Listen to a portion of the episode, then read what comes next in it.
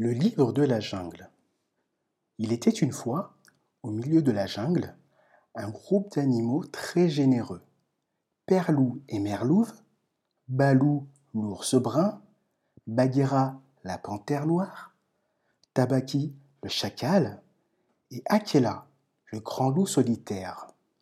Là vivait aussi Saï le porc épic, Rikiki-Katavi la mangouste, Mang la chauve-souris, Mort le pan, Ati le chef des éléphants, les bandarlogues, le peuple singe et bien sûr le méchant python, Ka et Sherkan, le tigre toujours affamé.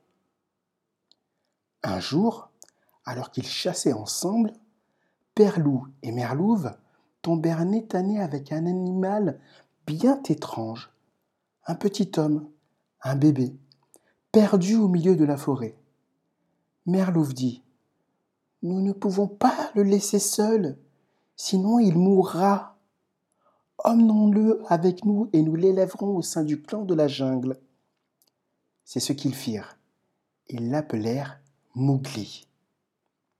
Ainsi, le petit homme grandit pendant dix ans parmi les animaux de la jungle.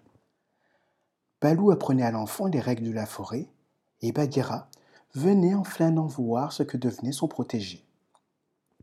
Mougli et ses amis vivaient heureux jusqu'au jour où arriva un grand malheur. Akela, le vieux chef, allait bientôt mourir. Dès lors, Mougli serait en danger car plus personne n'assurerait la loi de la jungle.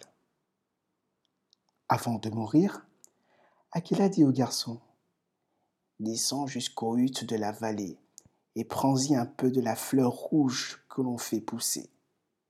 Ainsi, le moment venu, tu auras un allié plus fort que Balou ou moi.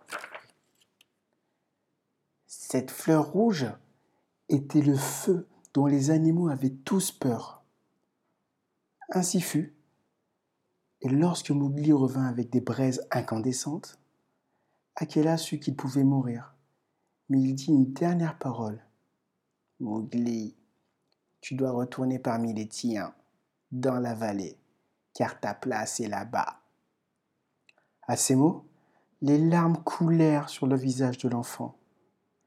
Bagheera le rassura. Ce ne sont que des larmes, comme les hommes en ont. Il faut maintenant que tu t'en ailles. Nous ne t'oublierons jamais. Reviens au pied de la colline lorsque tu seras un homme, et nous parlerons encore comme nous l'avons fait si souvent. L'aurore commençait à poindre.